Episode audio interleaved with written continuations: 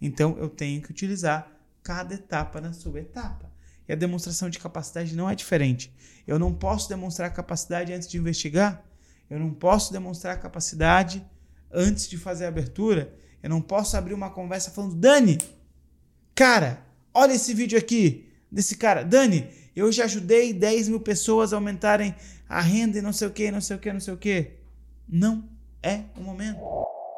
O problema, ele, ele prepara o cenário, a implicação, ela traz esse cenário realmente doloroso, mas calma aí. Tem um escape, tem uma saída. Deixa eu te levar agora para tu entender que onde tu pode chegar. Ele precisa entender que ele está numa situação muito ruim. E quando eu entendo isso, eu entendo a lógica e o porquê de cada pergunta.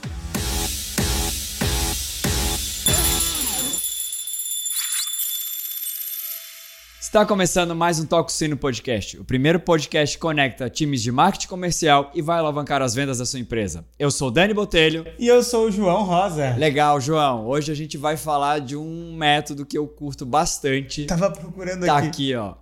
Spin Selling, né?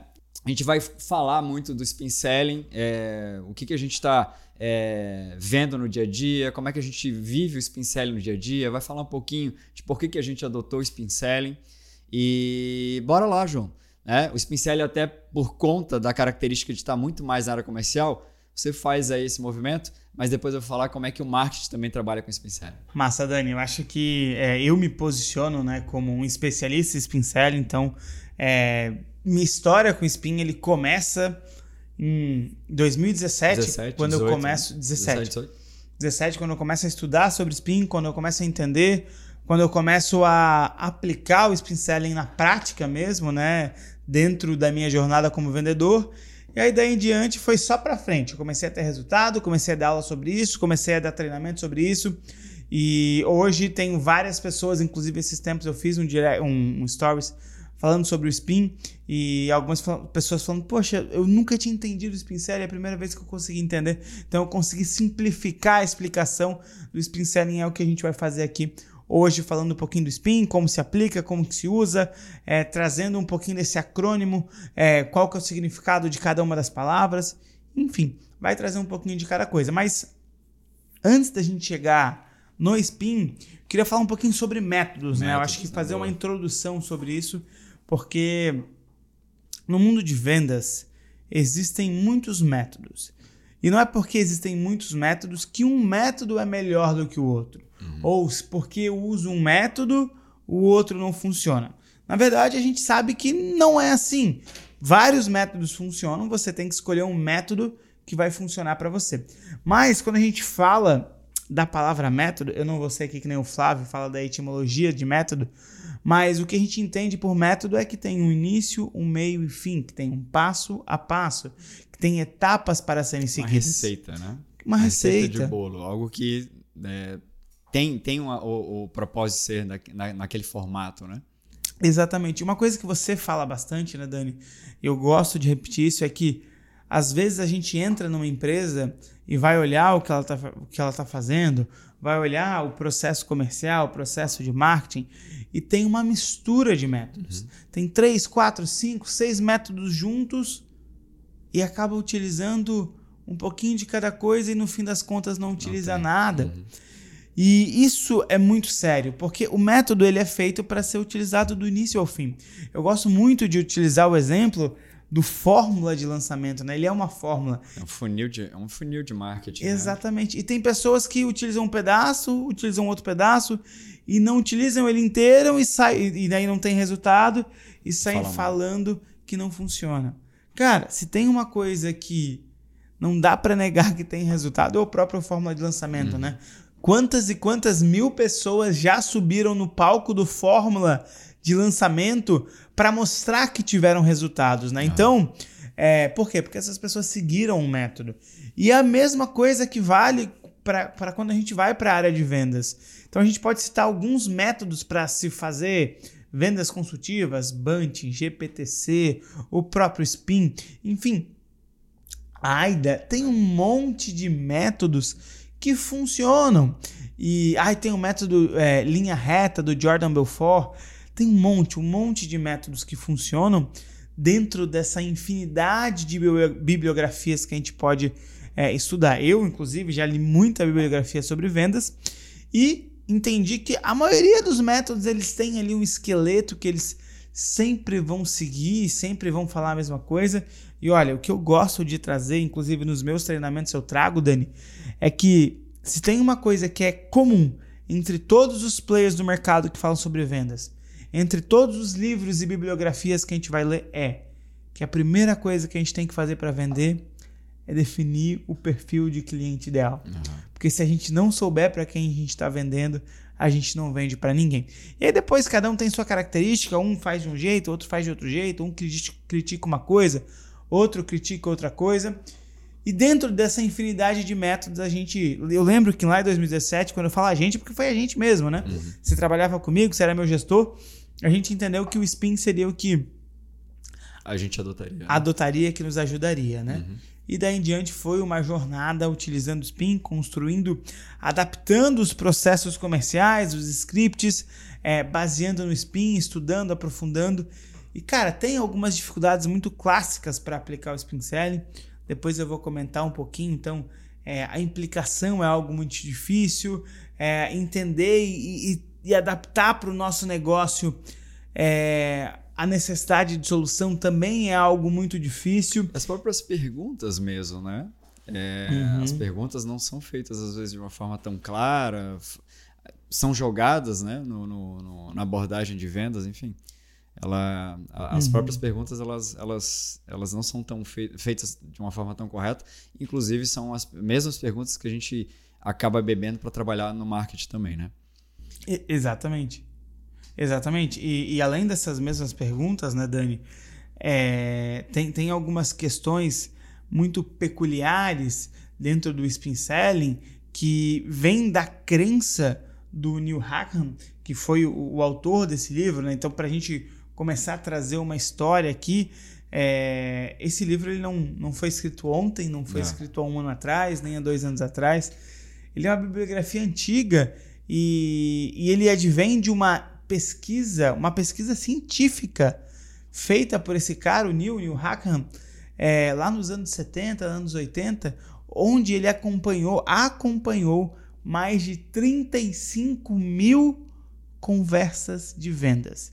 E quando ele foi fazendo todo esse processo, acompanhando, ele foi identificando algumas coisas, alguns pontos em comum onde ele percebia que os vendedores que tinham resultado, eles tinham um padrão, um padrão para se apresentar, um padrão para construir abordagem, um padrão para conduzir a conversa, um padrão, cara. E ele foi identificando esse padrão através de uma pesquisa científica, onde ele foi acompanhando, identificando os, os padrões catalogando cada uma dessas respostas, cada um desses padrões, trazendo métricas, estatísticas para cima disso, para depois ter um resultado que é uma bibliografia que ela é utilizada até hoje, né, uhum. Dani? Por muita e muita gente. É, e legal na pesquisa que ele. O que mais me chamou a atenção, é, tu falei de, de perfil de cliente ideal, mas o que mais me chamou atenção no Spin, logo de largada, logo nos primeiros capítulos,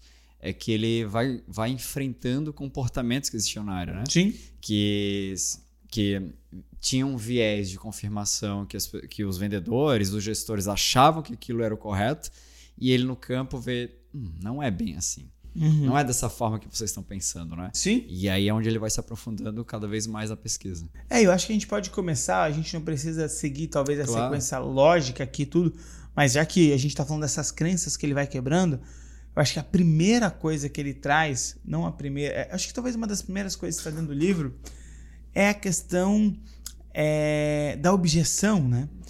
E... Aliás, a gente tem episódio de objeção e é obrigatório aqui. Sensacional aquele episódio. Uhum, então acho que é o episódio número 4 ou o episódio número 3. É bem legal. Sabe? Que a gente fala sobre objeções. Inclusive, o nosso amigo FL vai colocar o card aqui no episódio sobre objeções. É, o, o Neil ele fala uma coisa muito legal.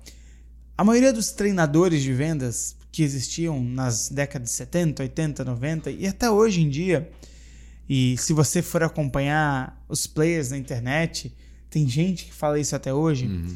Esse cara, ele te entrega o conteúdo, ele te entrega o conteúdo, e aí chega no fechamento, ele tem uma, um tema para depois do fechamento, que é o tema objeção. E aí ele olha para aquela objeção ele te fala o seguinte, Dani, cara, surgiu uma objeção no final do teu processo, aproveita, porque essa objeção é um presente. E o Neil ele vai totalmente contrário disso. Ele fala o seguinte: se surgiu uma objeção no final do teu processo comercial, é porque o teu processo comercial ele tem um problema. A objeção não é um presente. A objeção, ela cria uma situação de confronto com o teu cliente que sempre que você for entrar em confronto com o seu cliente, você corre o risco de por ego, por uma questão é, de disputa, por uma questão de disputa, isso gerar um problema na conversa. E cara, se esse teu cliente se desconectar de você, ele não vai comprar. Então, a objeção, se a, se a objeção surgir no final do teu processo de vendas, é porque o teu processo está falho porque você tem que mexer alguma coisa lá dentro. E quando essa objeção surge, ela sempre cria uma oportunidade de conflito. E quando tem conflito, tem 50% de chance desse conflito gerar uma desconexão entre você e o cliente. Não tem controle, né? E se gerar essa desconexão, esquece, a venda não acontece. Uhum. Boa. É, João, a gente falou dessa questão da objeção e tal. Uh, mas vamos voltar um passinho atrás, uhum. né? Sobre o que é de fato a metodologia, né? A gente até tem a nossa cola aqui, que é da, dessa questão do próprio, do próprio New Hackingham, com toda essa pesquisa, com muito dinheiro envolvido, né? Não foi de, não foi de graça isso, ele é um, é um pesquisador, enfim. A própria empresa ela é uma empresa voltada à pesquisa. E basicamente aqui o insumo que a gente tem é que foi uma pesquisa montada, um método montado para se concentrar em perguntas específicas, né? para a gente de fato buscar entender o que era essa necessidade né, de solução desse potencial cliente. Então, não só nas vendas, e aí eu já puxo o gancho, é, a gente fala que a objeção ela não é um presente, ela é uhum. um conflito né, nessa passagem de bastão é, da área de, de pré-vendas para vendas, enfim. Mas eu vou além ainda. É, esse problema acontece lá no marketing, né? Então, a, a, questão de não entender as perguntas corretas, não provocar as perguntas corretas, não entender quem é o perfil de cliente ideal, lá começa a objeção. Lá começa o problema. Então, a gente não resolve só na área da venda em si. Então, como a gente fala também bastante do, desse processo, né, do, do modelo de receita conectando times de marketing comercial, o spin selling é obrigatório para o time, time de marketing também.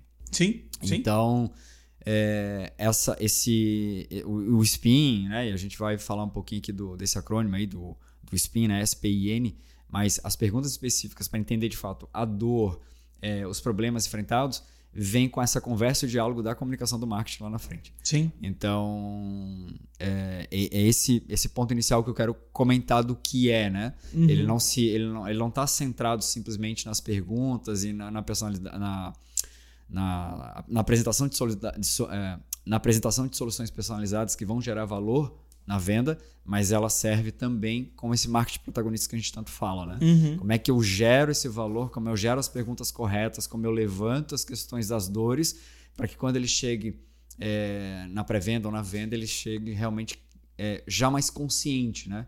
Sem tanta objeção, com mais desejo e tal para a gente fechar a venda com, com maestria. Uma das coisas que a gente pode trazer para essa introdução do que a gente está falando, que é o spin, primeira coisa que a gente tem que entender, que você até falou aqui, Dani, é que a venda ela não é afirmativa. A venda é feita através de perguntas. A venda é feita através de perguntas para o cliente. Então eu nunca afirmo nada eu pergunto. E quando a gente entende que o Spin é uma metodologia de perguntas, isso fica cada vez mais forte. E tem um ponto muito importante que o Spin Selling é uma metodologia para fazer vendas consultivas. O que, que, são essa, o que, que é essa tal de venda consultiva? A venda consultiva é aquela venda de alto valor agregado. É a venda que é diferente da venda transacional. Como, por exemplo, um copo Eu vou lá, eu quero comprar esse copo, você me fala a característica desse copo, eu te pago em dinheiro e você me devolve, me entrega esse copo. A venda consultiva é aquela venda onde eu preciso não só demonstrar as características do meu produto, mas sim falar da transformação do meu produto. Que eu estou comprando algo muito maior, que eu estou cobrando algo que precisa ser gerado valor para o meu cliente. Ou melhor, eu estou vendendo algo que precisa ser gerado valor. Não é uma venda transacional que eu troco o dinheiro pelo produto. Não. Eu preciso criar o contexto, eu preciso criar o valor, eu preciso fazer o meu cliente se enxergar utilizando aquele produto, eu preciso fazer o meu cliente enxergar o resultado com aquele produto. E é por isso que vem o Spin ah. para fazer todo esse passo a passo, onde eu faço o cliente ter desejo, eu faço o cliente sentir dor, eu faço o cliente sentir que ele está deixando o dinheiro na mesa e depois eu faço o cliente se enxergar utilizando aquela solução e entender quais os benefícios que ele vai ganhar. É legal tu falar isso, porque eu sempre digo, é, principalmente para os times de marketing, né, quando a gente faz essa conexão, que lá tem um método e tem um método de vendas, para eles lerem o Spin, é, eu falo que o Spin ele ajuda na tomada de decisão, porque no fundo, fundo, fundo, a venda complexa ele tem medo de errar, né? Sim. O cliente ele tem medo de errar. Sim. Às vezes ele tem um custo alto de, de implantação, né? De tempo até a solução tá, tá implementada. E esse medo de errar faz com que ele levante uma barreira, né? Na, na objeção de, de tempo, de dinheiro, de, né? do, do enfim, até de, até de ser aprovado né? por um conselho, enfim, pela diretoria para adotar uma solução dessa.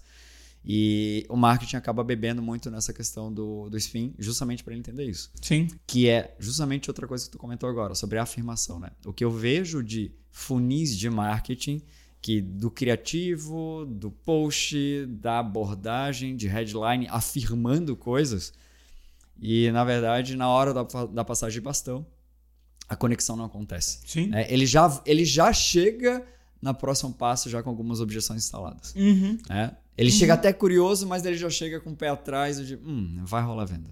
É, e, e tem uma, um ponto muito forte né, nisso que, que eu bato muito na tecla, que dentro dos nossos conteúdos eu chamo da, da das regras da venda, né? E, e, uma das, das regras da venda, a primeira, primeira regra de venda é defina o perfil ideal do seu cliente. Isso tem que tem que estar tá cravado, desenhado, tatuado, mas a segunda regra, não menos importante, elas andam lado a lado, é a venda é sempre sobre o cliente, não sobre nós.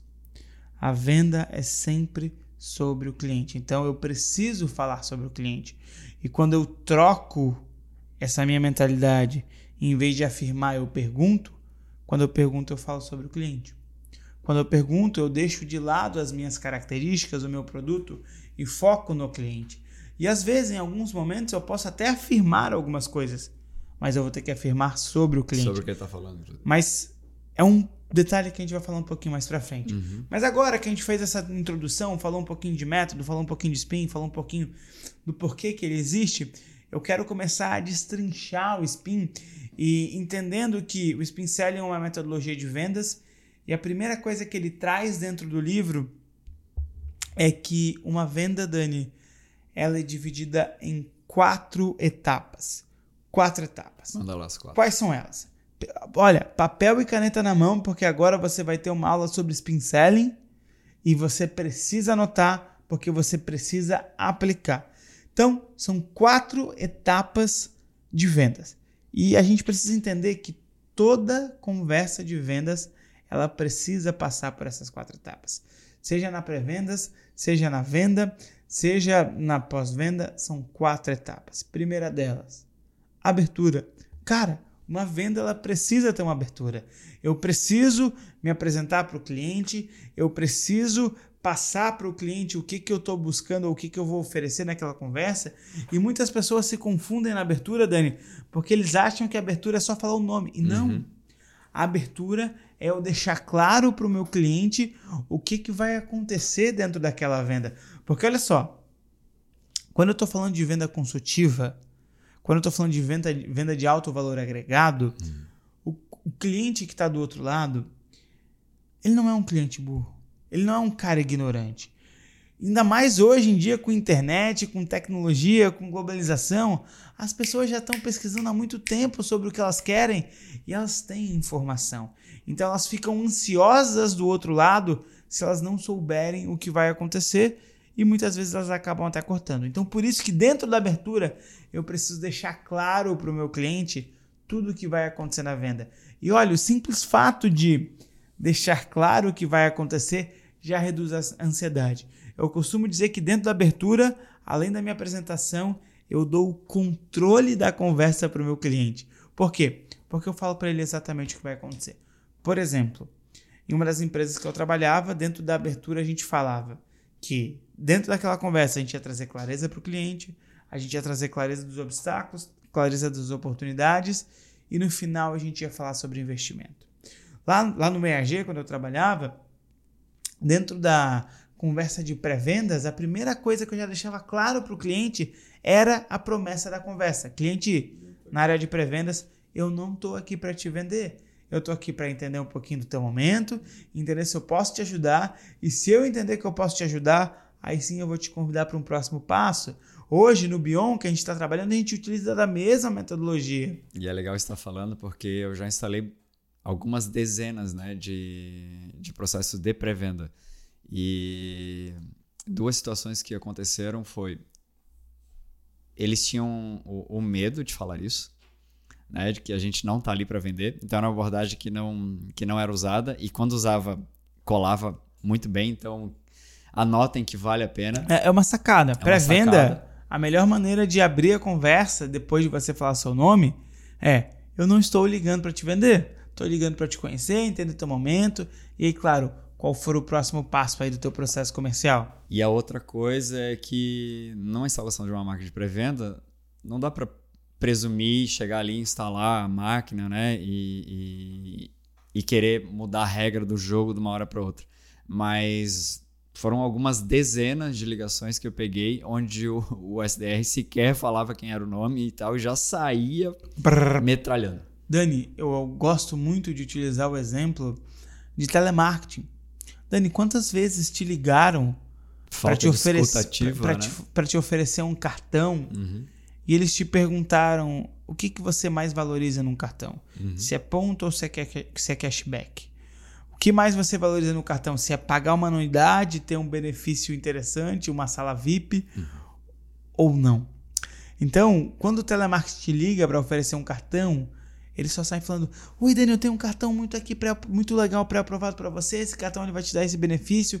Esse cartão te vai te dar um clube de vantagem. Esse cartão ele vai te dar desconto na farmácia. Esse cartão ele vai te dar tudo isso. Ele vai te dar um limite pré-aprovado de 5 mil reais. Cara, em que momento ele parou assim, Dani? Diz uma coisa. Você está contente com os cartões que você tem hoje? Você está contente com os benefícios que você tem hoje no teu cartão? É, o que, que você valoriza hoje no teu cartão? Dentro do teu estilo de vida, dentro do teu modelo de vida é, no, na tua média de gastos, faz sentido para ti acumular milhas para poder é, viajar mais ou faz sentido para ti ter cashback para ter desconto na tua fatura? O que, que faz sentido para ti? Porque eu quero preparar uma oferta especial para o teu jeito. As pessoas não fazem isso. O telemarketing ele não faz isso. E por isso que ele é telemarketing. E não é um processo de venda consultiva. Uhum. Quem consegue se diferenciar do telemarketing é quem consegue começar a ter resultado nas vendas. E gerar valor na venda. Gerar né? valor. Então, você que está escutando a gente, para para para refletir. Você tem um processo de venda consultiva ou você tem um processo de telemarketing dentro da tua empresa? Boa. Então, quando a gente está falando da abertura, né? A abertura ela tem esse objetivo: se apresentar, fazer com que o cliente se apresente e dar o controle da conversa para o cliente. Como é que eu dou esse controle da conversa? Eu dou esse controle da conversa contando exatamente o que vai acontecer na conversa. Eu vou investigar, eu vou trazer clareza para você e eu vou te fazer uma oferta. Eu não estou aqui para te vender, eu quero entender o que, que você faz, eu quero entender o teu momento e se eu posso te ajudar para te convidar para um próximo passo. Legal, vamos ajudar a galera? Tu botou agora as duas coisas misturadas aqui, né? Uhum. Vamos separar agora aqui uhum. para dar uma dica. Então, a primeira parte aqui é vamos, vamos trazer a pré-venda. Isso. Lá. Na pré-venda, geralmente, a gente está lá com o objetivo de entender quem que é o cliente, entender o que ele faz, é, entender se eu posso ajudar ele, se ele é o meu perfil de cliente ideal realmente e para apertar na dor dele. Então, E, e, e também para convidar ele para o próximo passo. Então, geralmente, uma abertura de uma pré-venda é: Olá, fulano de tal. Olá, Dani Botelho. Aqui é o João. Eu sou eu sou consultor de vendas do Tococino, eu sou pré-vendedor do Tococino e eu estou entrando em contato contigo porque você se inscreveu no nosso site, você assistiu o nosso podcast e levantou a mão para ter mais informações. Mas eu quero deixar bem claro, eu não estou te ligando para vender. Eu estou te ligando para te conhecer, para entender teu momento, para entender o que você está buscando e se fizer sentido a gente puder te ajudar, aí eu vou te convidar para dar um próximo passo, que é conversar com os nossos consultores. Massa, hein? Ok? Ó, Ah, já tá- primeiro, primeiro passo aí, usando Spin Selling para pré-venda. Exatamente. Massa. Se eu for um consultor de vendas, o que, que eu faço? Eu vou trazer clareza exatamente do que vai acontecer. Fala, Dani, aqui é o João, sou consultor de vendas do TOS, do Tococino, e hoje eu sou responsável pela seleção do nosso cliente ideal. E a gente faz essa seleção através dessa conversa que nós chamamos de sessão estratégica. E ela tem três objetivos: trazer um pouquinho de clareza para onde você quer chegar, trazer um pouquinho de clareza para os seus principais obstáculos que você enfrenta hoje, e por último, no final, se a gente entender que é o teu momento, eu vou te fazer uma oferta. Se você gostar dessa oferta, a gente aperta a mão e fecha negócio. Então, cara, três frases, quatro frases, Boa. clareza na abertura, deixando bem claro e sintetizado o que vai acontecer na conversa. E quando eu falo isso, quando eu falo para o cliente que no final eu vou te fazer uma oferta, se você gostar, se você fizer sentido para você, a gente aperta a mão e faz negócio, o cliente já sabe que oferta vai vir no final. Boa. Entendeu? Beleza, João. E a próxima etapa? Investigação? A próxima etapa é a investigação, Dani. Então a gente não para na abertura, a gente vai para a investigação. E a investigação é onde entra aí sim o método SPIN, o acrônimo SPIN, que depois eu vou entrar ali, primeiro eu vou, eu vou concluir. Então na investigação eu vou investigar. Eu costumo brincar que você vai dar uma de Sherlock Holmes. Você vai realmente investigar quais são as dores, quais são os desejos. Você vai perguntar pro cara, você vai é, franzir a testa e falar assim: hum, é isso mesmo? O que mais? Além disso, o que mais você tem aí por trás? A gente vai questionar o cara. A gente vai investigar o que está acontecendo. Eu vou entender quais são os problemas desse cara, as dores, os desejos, os anseios. Eu vou fazer as perguntas certas para ouvir aquilo que eu quero ouvir desse cliente. Então, Dani, na investigação é o momento onde entra o método, a sequência de, de perguntas SPIN, que a gente vai falar um pouquinho depois. Então, a investigação é para isso. É, ela resume bem o nome dela: é investigar. Então, vamos lá. Eu abri a conversa, eu começo a parte de investigação e depois eu venho para a terceira etapa, Dani, que é a demonstração de capacidade. Dentro de um processo de venda consultiva, eu preciso gerar autoridade. E olha que legal. A gente fala o seguinte, que a venda é sempre sobre o cliente e não sobre nós. Só que dentro do Spin Selling tem um momento exato e específico Que é sobre nós. que é sobre nós. E qual que é esse momento? Demonstração de capacidade. demonstração de capacidade. Então eu tenho um momento desenhado específico no método para falar sobre a minha solução, para falar um pouco sobre o meu produto, sobre o meu resultado, sobre o que eu Estudo gero de, de resultado, estudo de caso etc. Então nesse momento de demonstração de capacidade é que eu vou fazer isso. Como que eu posso demonstrar essa capacidade? Como você falou, Dani, com estudo de caso, com vídeo, com um depoimento escrito, é, ou com eu mesmo falando sobre os clientes que eu já atendi, eu mesmo falando dos meus resultados, do meu método. Então, o ideal é que você consiga encaixar um discurso de transformação do teu produto com um depoimento com um vídeo, é, ou com um áudio, ou com um texto escrito. Mas, poxa, eu não tenho depoimento ainda, eu não tenho depoimentos de clientes. Então, pega os resultados que você já teve, já teve e traz isso para o cliente. Pega os clientes que você já atendeu e traz isso para o teu cliente, para quem está te ouvindo, em um discurso correto, organizado. Só que sabe o que, que acontece aqui, Dani? As pessoas invertem a, a ordem. Sim. As pessoas querem demonstrar capacidade no início. No início. As pessoas querem demonstrar capacidade lá no final, depois que já fez tudo que tinha para fazer. As pessoas não seguem É método. A receita do bolo fora da ordem, né? Exatamente, Não Dani. vai virar bolo. Exatamente. Dani, se eu tenho fermento na hora da receita do bolo e eu acho que não, legal, eu vou fazer diferente. Eu vou pegar o fermento e vou colocar depois que eu assar o bolo. vou polvilhar o fermento em cima do bolo. Vai dar certo? Não vai. O fermento é feito para usar na hora do fermento. Uhum. A hora do fermento é a hora que eu estou batendo a massa, que eu estou construindo, é antes de ir para o forno. Então eu tenho que utilizar cada etapa na sua etapa. E a demonstração de capacidade não é diferente. Eu não posso demonstrar capacidade antes de investigar.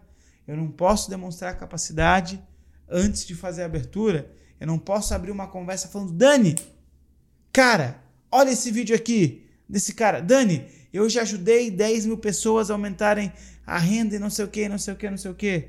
Não é o momento. Uhum. Isso pode ser uma estratégia lá no outbound que você precisa demonstrar capacidade em determinado momento, mas até lá tem um momento ideal.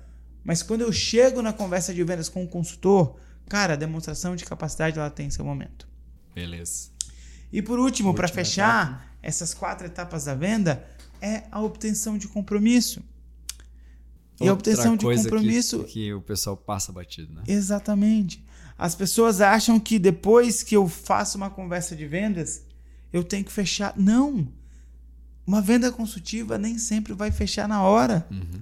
Uma venda consultiva, ela pode ter o seu ciclo de vendas de 7, 10, 15 dias. Eu não estou vendendo um livro, um copo, que o cara toma decisão sozinha. Muitas vezes ele precisa conversar com o sócio, ele precisa analisar pró e contra, ele precisa analisar outras propostas que ele tem na mesa. E tá tudo bem se ele não fechar na hora. Uhum. Mas ele não pode sair daquela conversa sem um compromisso. O que, que é esse compromisso, Dani? É, cara, eu sei, eu entendo que você tem que pensar e pra mim tá tudo bem. Mas eu te dou três dias. A gente tem que conversar daqui três dias. Olha, eu posso conversar na sexta-feira para você me dar uma resposta. Eu não posso sair daquela conversa Tudo sem bem, né? daquela conversa tudo bem. Aham. É, eu não posso sair daquela conversa dando o controle de tudo pro cliente. Agora inverte a situação, né? Eu que tenho que assumir o controle, eu que tenho que ficar com o controle. Uhum. Eu que tenho que fazer meu papel de vendedor e cobrar o follow. Eu que tenho que dizer pro cara quando que a gente vai retornar e quanto tempo eu vou dar para ele para ele me dar a resposta. E uma outra confusão que acontece é que as pessoas acham que a obtenção de compromisso é só o fechamento. E não é.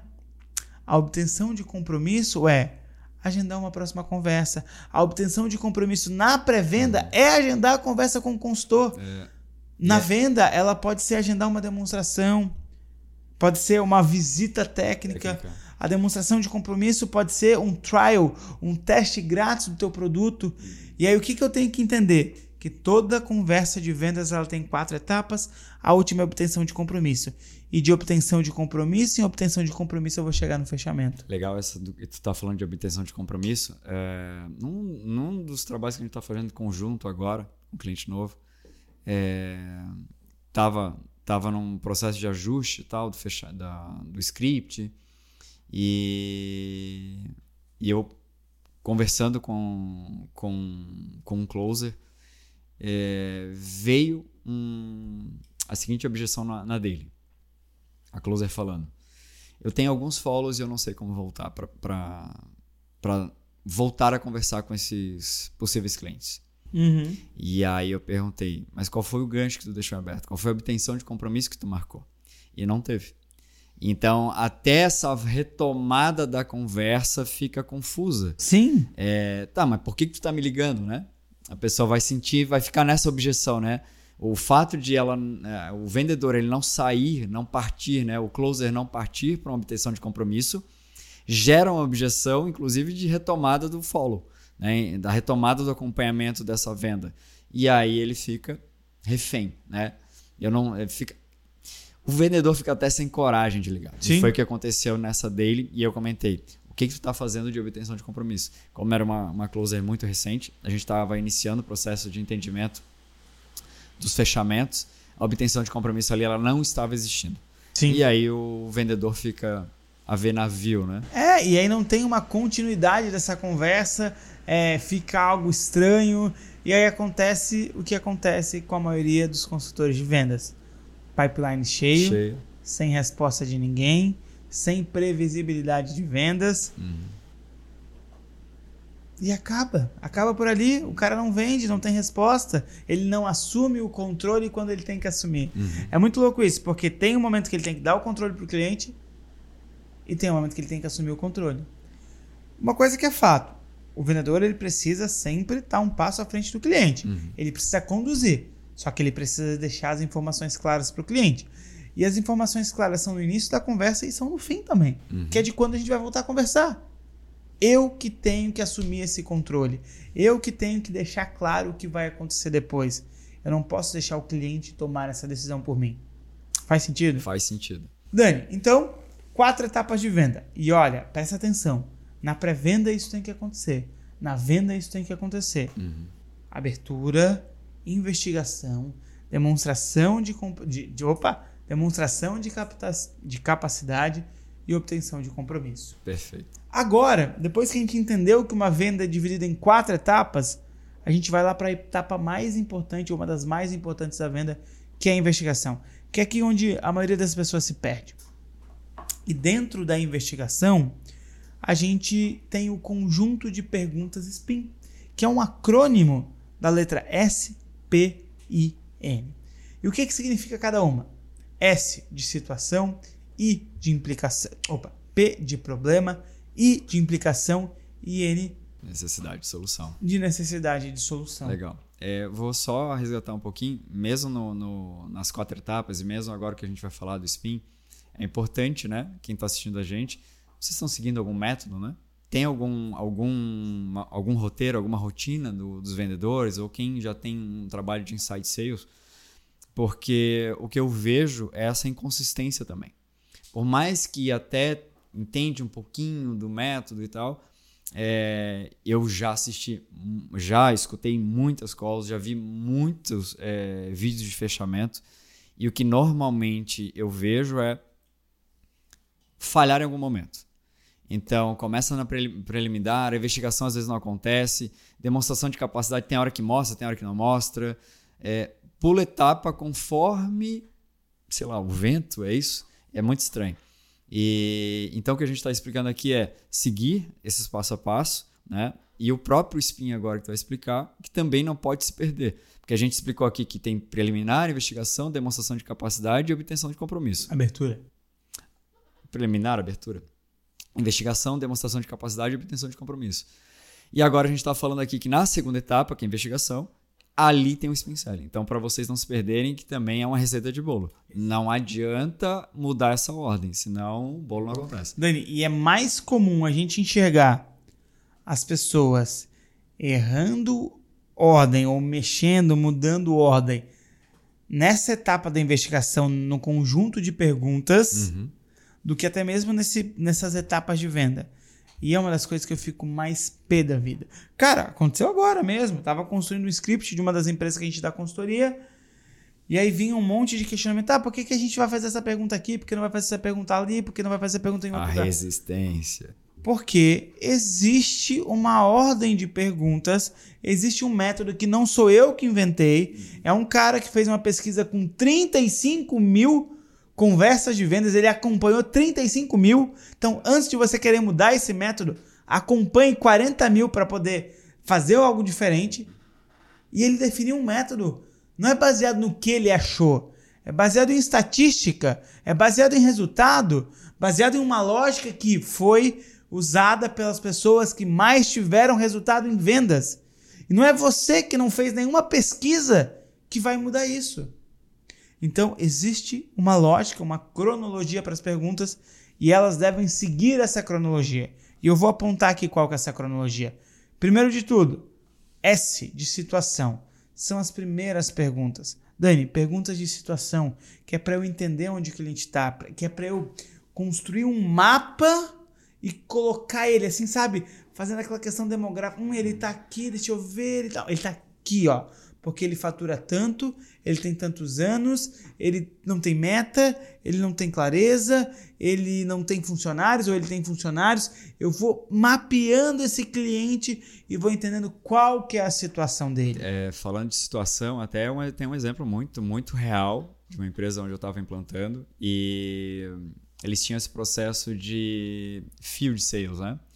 Então, além de fazer a primeira abordagem, o vendedor ia até a, campo, fábrica, ia a campo. Field sales é, é vendas a campo, vendas né? a campo. Indo então, ao cliente. vai até o cliente para entender. é, Aliás, para entender não, para vender. E aí, quando foi instalado o método lá, e com o processo de pré-venda e venda, é, o que, que foi diagnosticado logo na largada da, da instalação do método? E, primeiro que só existia vendedor, não existia pré-vendedor. Então, o custo de aquisição do cliente era altíssimo, né? Até entender e tal se o, se o cliente tinha o um perfil e a compra, e o tempo de compra era em torno de oito meses, até a compra se, se firmar. Mas tinha uma, uma, uma primeira questão ali que acontecia no processo de venda, que era, como era um processo fabril, então a máquina ela instalava um, um, uma ferramenta no final da esteira de produção. E, e o que se observou é que existiam vendedores, aí foram acompanhar um vendedor, o vendedor saiu da região de Santa Catarina, foi até Minas Gerais, e foram acompanhar esse vendedor. Então imagina, tem custo de passagem, tem custo de tudo isso, né? Hospedagem e tal, para esse vendedor fazer a venda a campo. Chegou lá, a primeira coisa que esse vendedor olha para a fábrica, ele olha para o pé direito, né? ou seja, a distância do chão até o teto, e ele vira e não tem nem o que vender. A máquina não cabe no, no, no chão de fábrica de vocês. Ou seja, não tinha nem como vender. E a pergunta, a situação, é justamente para isso, né? É entender, com uma simples pergunta, é qual é o pé direito da tua fábrica? Eu já teria resolvido, não teria mandado, não teria mandado um vendedor, não teria gasto com esse vendedor, esse vendedor talvez teria batido meta com outro contra o cliente certo, né? Então a situação ela vai, inclusive nessa simplicidade, né? Dani, é muito legal tu ter trago esse exemplo, cara, porque é, aí a gente está usando o exemplo com o vendedor, ele foi até lá. Mas dentro do próprio processo de pré-vendas, uhum. por que, que a gente faz a pergunta de situação no início e não no final?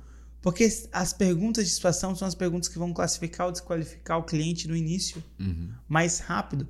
Então, se o cliente já está desqualificado lá na pergunta de situação, eu não vou perder 10, 15, 20 minutos falando com ele se eu já sei que ele está desqualificado. Por exemplo, a gente aqui no Toxinas, a gente tivesse um critério de qualificação que fosse faturamento. Uhum. Olha, para trabalhar com a gente, a empresa tem que faturar mais de 50 mil reais. Se dentro da nossa pré-vendas a gente coloca a pergunta de situação. Deixa eu entender qual que é o faturamento. Dani, quanto que você fatura? E o cara fala que fatura menos de 50 mil por mês. Eu não preciso conduzir 10, 15, 20 minutos de conversa com o cara, porque eu já desqualifico na situação. Inclusive, ele sai feliz se a gente descarta ele antes, né? Uhum, uhum. Porque é clareza, né? Eu não perco meu tempo, ele não perde o tempo dele e as coisas vão acontecer do jeito que tem que acontecer. E por isso que a pergunta de situação é importante. Só que a pergunta de situação é algo chato, chato. de responder. E onde é que os vendedores se perdem? Eles fazem 257 mil perguntas de situação. situação. E aí o cliente fica incomodado, o cliente fica agoniado, porque ele não gosta de ficar falando daquilo.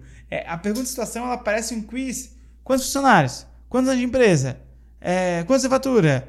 É, você tem meta? Você tem processo? É, é algo... É um questionário do censo, né? Exatamente.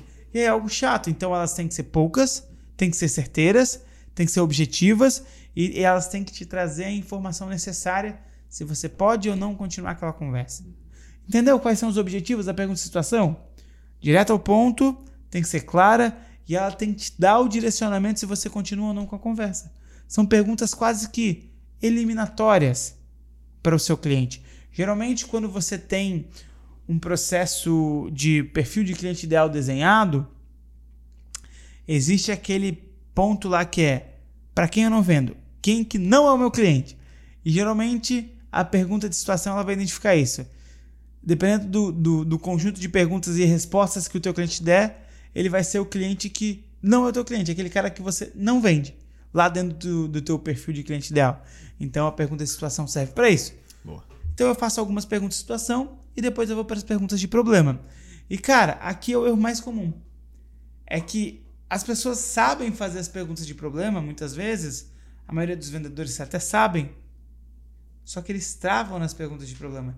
Ele não consegue passar dessa etapa. E aí ele pula da pergunta de problema para o fechamento. Uhum. Ele esquece as próximas etapas. E o que são perguntas de problema? São perguntas onde eu identifico os problemas do meu cliente. Dani, quer, quer uma maneira muito fácil para identificar quais são os problemas? É, Dani, quais são os teus problemas? Dani, o que, que fez você estar nessa conversa comigo hoje? Seja o mais específico possível. Dani, né? Eh, o que está faltando na tua empresa? Dani, o que, que não está funcionando do jeito que você gostaria que funcionasse hoje? Essa são diversos exemplos de perguntas de problema. E outra coisa legal é que todas as perguntas que tu fez, nenhuma é, a gente chama de pergunta fechada, pergunta aberta, né? Nenhuma pergunta que tu me fez agora é de sim ou não. Sim. Uhum. Não. Sim. Não, é pergunta que vai fazer esse potencial cliente refletir. E te trazer de fato o problema. Uhum. Dani, você tem hoje um processo de script desenhado onde você consegue treinar a tua equipe de vendas? dentro da tua empresa? Isso é um exemplo de pergunta de problema. É, Dani, hoje você tem um processo comercial definido onde as pessoas entendem o que está acontecendo lá dentro? Isso é pergunta de problema. Eu, através do meu conhecimento sobre o cliente, eu vou entender quais são as dores dele, já mapeio isso antes, e vou fazer uma série de perguntas para mapear também se ele tem ou não aquele problema. Eu posso começar com uma pergunta aberta que vai me dar um cenário mais amplo e eu posso depois ser mais preciso. Ser mais preciso, tocar na ferida que eu já sei que ele tem. Mas o que que acontece, Dani? Aqui que vem o pulo do gato. As pessoas, elas só beliscam, elas não giram, uhum. elas não apertam, elas não fazem sentido. Porque sabe o que acontece, Dani? O cara que tem problema, na maioria das vezes, ele sabe que ele tem problema. Mas sabe aquela história do cachorro que o, o não tá doendo ainda? Uhum. O prego não tá doendo ainda? É exatamente isso. Ele sabe que ele tem problema, só que ele não sabe que dói tanto aquele problema.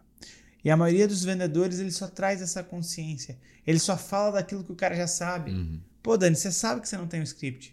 Você sabe que você não tem um processo comercial. Você sabe que seu time está perdido. Você sabe de tudo isso. Ok? Legal? Agora deixa eu te oferecer uma solução. Não. Agora entra a etapa mais importante. A etapa onde eu costumo brincar que eu belisquei, agora eu tenho que girar para fazer esse cara sentir muita dor. Etapa de implicação. Eu tenho que pegar aquele problema e transformar nele em algo muito maior do que o cliente tem noção, não do que não é. Porque aquele problema, se eu fizer a pergunta certa, ele realmente é um problema muito grande. Só que o meu cliente não enxerga isso. Deixa eu te dar um exemplo, Dani. A gente estava falando aqui de script de vendas para treinar o teu time comercial. Dani, qual que é a consequência de você não ter um script de vendas para treinar teu time comercial, Dani? Me fala aí qual que é a consequência disso. Vou puxar um gancho com isso. É... No marketing a gente busca trabalhar isso também. Uhum. É? A gente corta muito das perguntas de afirmação e começa a falar. Aliás, é um bom gancho quando a gente fala de implicação. É qual é o efeito e qual é a consequência. O livro próprio fala disso, né? Quando você quiser saber, a gente está falando de situação, problema, e quando a gente está falando de implicação é qual é o efeito e a consequência de continuar com esse problema. Exatamente. E aí no marketing tem sido muito diferenciado esse processo do, das receitas, né, de fazer esse, esse funil ele correr liso entre marketing e vendas, quando eu começo a trazer essa implicação lá. E até a gente tem um, um trabalho que a gente faz aqui no, no método Toxino, que é identificar, o, o, é uma ferramenta, inclusive, identificar o que é esse cenário ideal hoje e o que é esse cenário futuro se ele permanecer nesse problema hoje. Então, essa ferramenta, ela, o marketing bebe dela, o comercial bebe dela também, para justamente essa implicação ela acontecer não só no momento da venda, mas acontecer esse despertar lá. Ele olhar uma postagem, olhar uma live, olhar, olhar um webinar, olhar um, um, material rico, olhar uma ferramenta e lá ele entender que se ele continuar do jeito que ele está, o efeito vai ser desastroso ou se ele vier para a solução, o efeito é melhorar aquilo que ele não estava conseguindo resolver. Ué, vamos dar um exemplo de nós aqui, né? Nós estamos utilizando desse momento de gravação de conteúdo para fazer perguntas de implicação para o nosso cliente uhum. através da explicação da implicação, né? Sim. Então, quando eu olho para você e pergunto, Dani, qual que é a consequência do teu time comercial hoje não ter meta clara e definida para tua empresa? Eu estou olhando para aquele cara que está escutando a gente e fazendo a mesma pergunta. Qual é a consequência de você não ter um processo comercial onde as, na tua empresa onde as pessoas ficam perdidas e não sabem por onde começar e não conseguem entender o que está acontecendo? Qual é a consequência das pessoas estarem perdidas dentro da tua empresa? Qual é o impacto de tudo isso para o teu negócio? Então, é, as perguntas de implicação são as perguntas onde a gente aperta na dor. E, cara, eu te conto uma história que eu lembro que eu, eu tentava é, extrair de mim como que eu posso ensinar as pessoas a fazer perguntas de implicação. E eu não conseguia. E eu lembro que eu fazia e as pessoas olhavam, tá, João, mas como é que eu implico? Assim, cara, você tem que apertar na dor. E aí eu fui batendo, batendo e relendo, relendo, até que caiu a chavinha. A pergunta de implicação é aquilo que você estava falando. A pergunta de implicação é: eu levanto um problema e eu pergunto qual é a consequência e qual é o impacto daquele problema.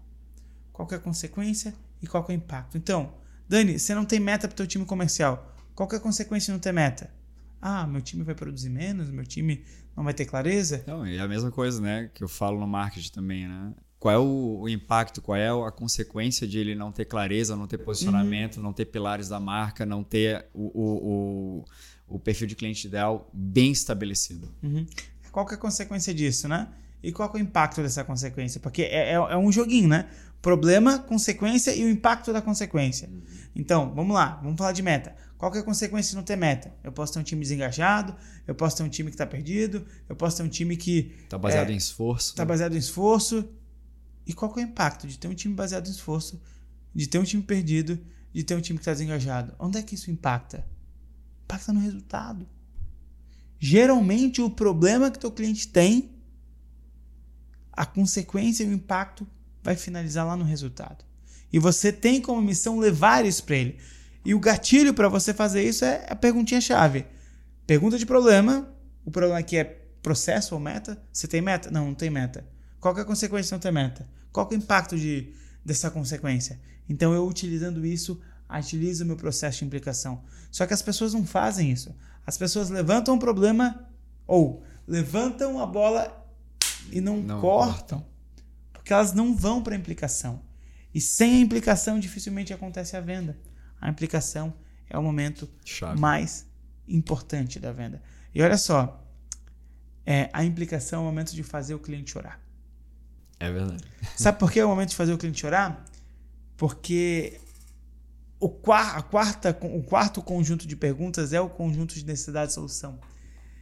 E cara, o conjunto de necessidade e solução é o conjunto para fazer o cliente sorrir. É, dentro do livro tem essa sacada e eu nunca tinha me tocado. E uma vez eu fui entrevistar uma menina, ela me trouxe isso.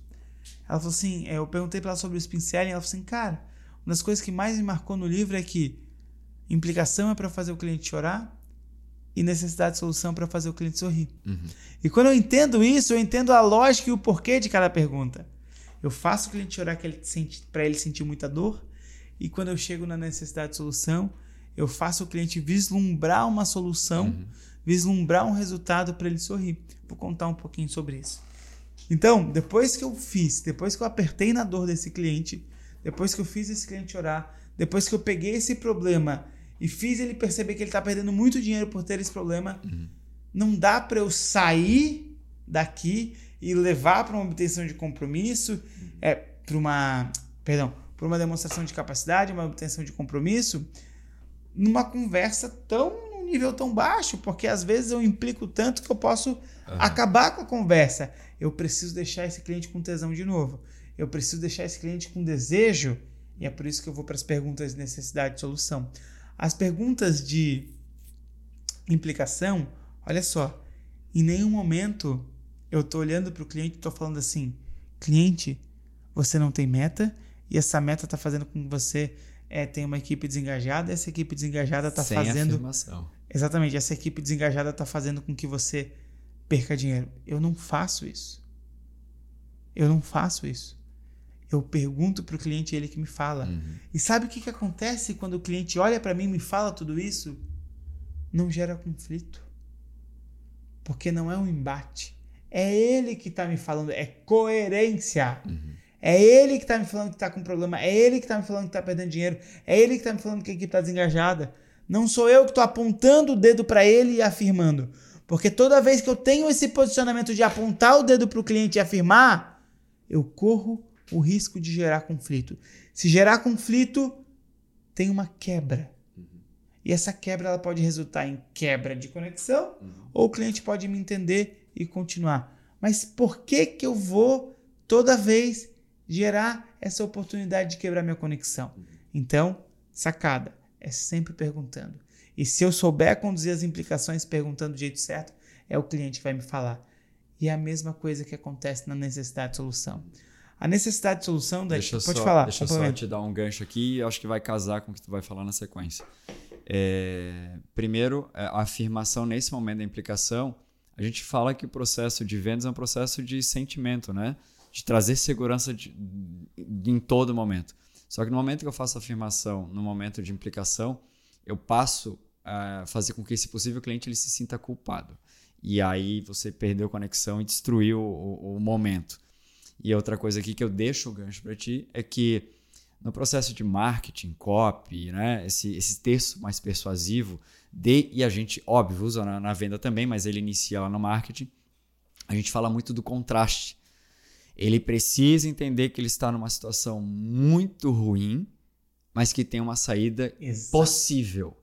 Né? Então, a implica... o problema ele, ele prepara o cenário, a implicação ela traz esse cenário realmente doloroso, mas calma aí. Tem um escape, tem uma saída. Deixa eu te levar agora para tu entender que onde tu pode chegar.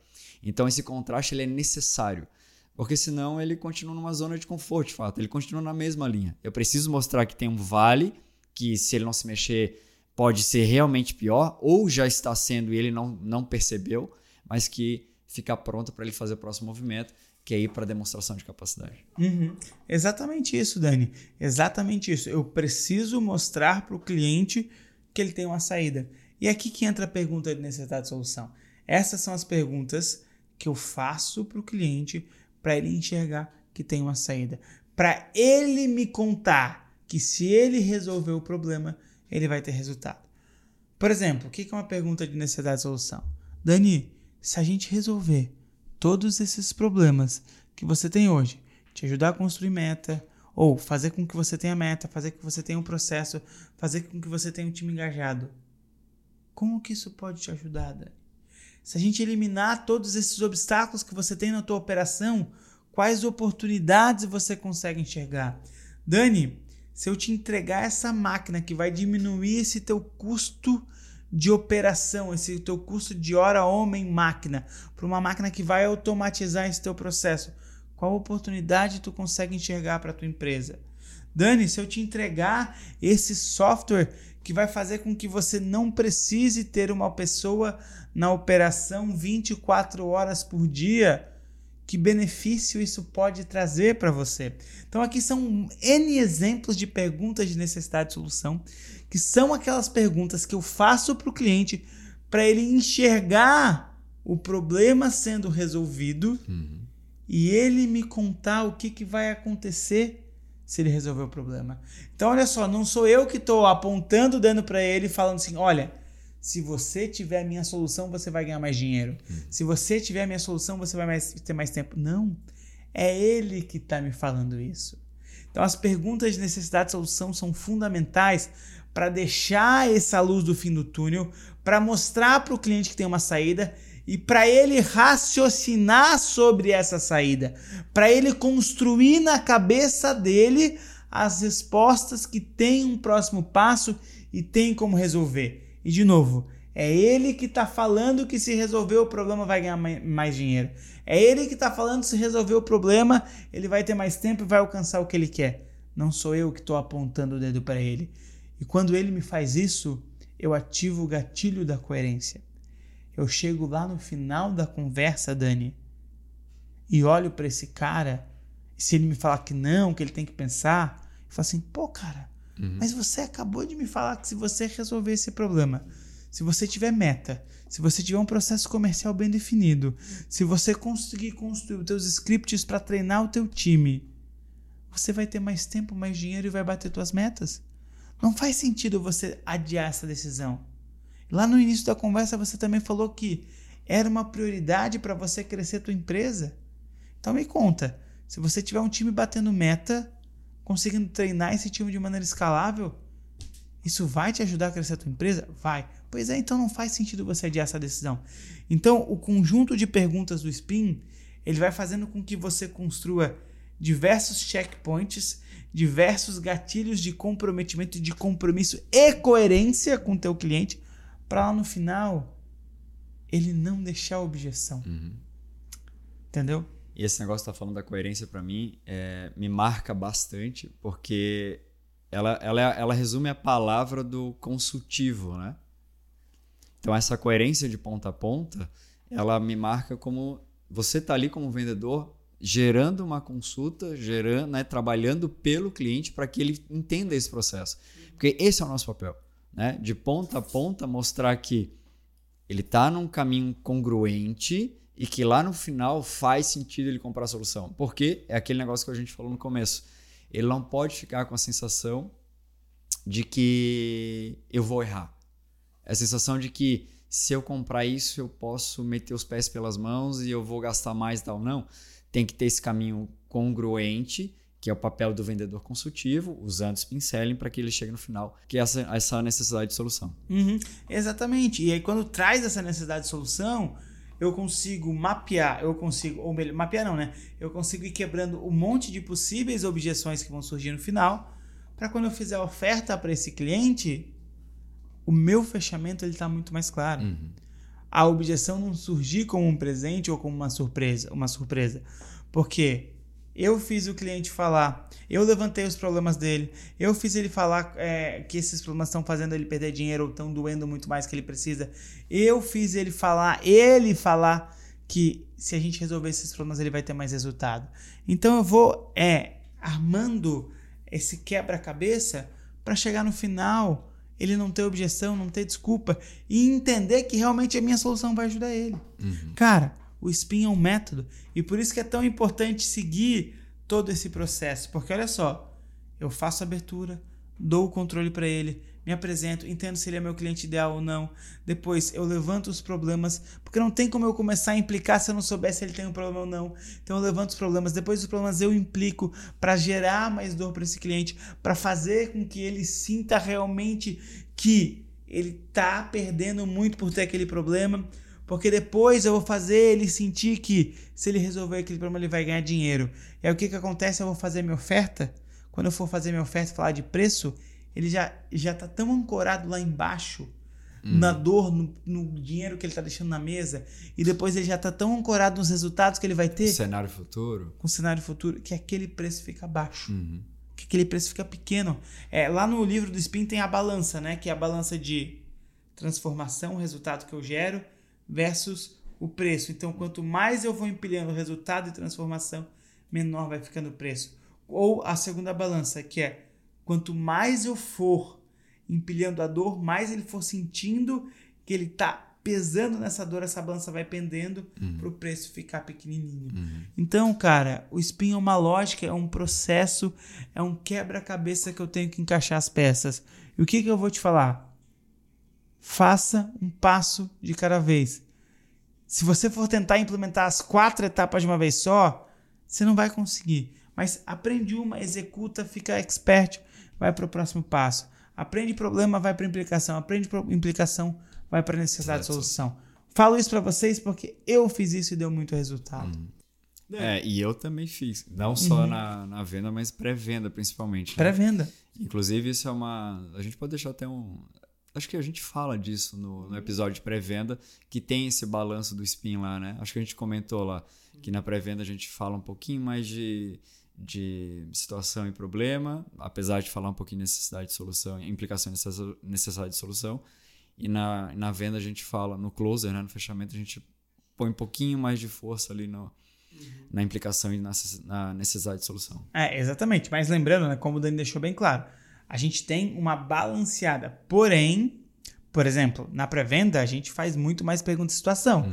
Na venda, dificilmente a gente faz pergunta de situação. Às vezes mais para confirmar alguma coisa. Exatamente.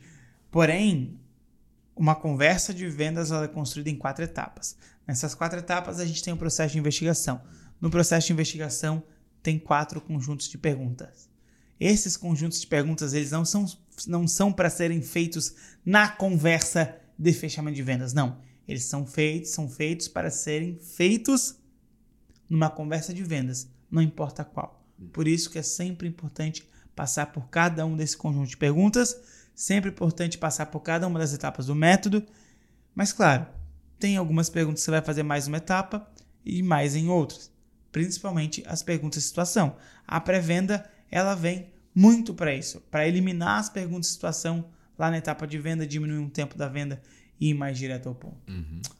Dani, É isso. é isso. Fala aí, qual que é a sacada que você deixa pro pessoal? A sacada é siga o método. Caramba, baita sacada. Cara, eu vou deixar aqui uma sacada que é algo que, que, que é pra vida, que eu sempre dou ênfase nisso. O processo de vendas ele não é afirmativo, ele é interrogativo. Pergunte, pergunte e não afirme. Não fale pelo seu cliente, o seu cliente que precisa falar. Toda vez que você deixa o seu cliente falar, que você conduz a conversa com perguntas, você assume o controle. Quando você pergunta, é você quem está no controle. Quando você afirma, você corre um grande risco de gerar um conflito.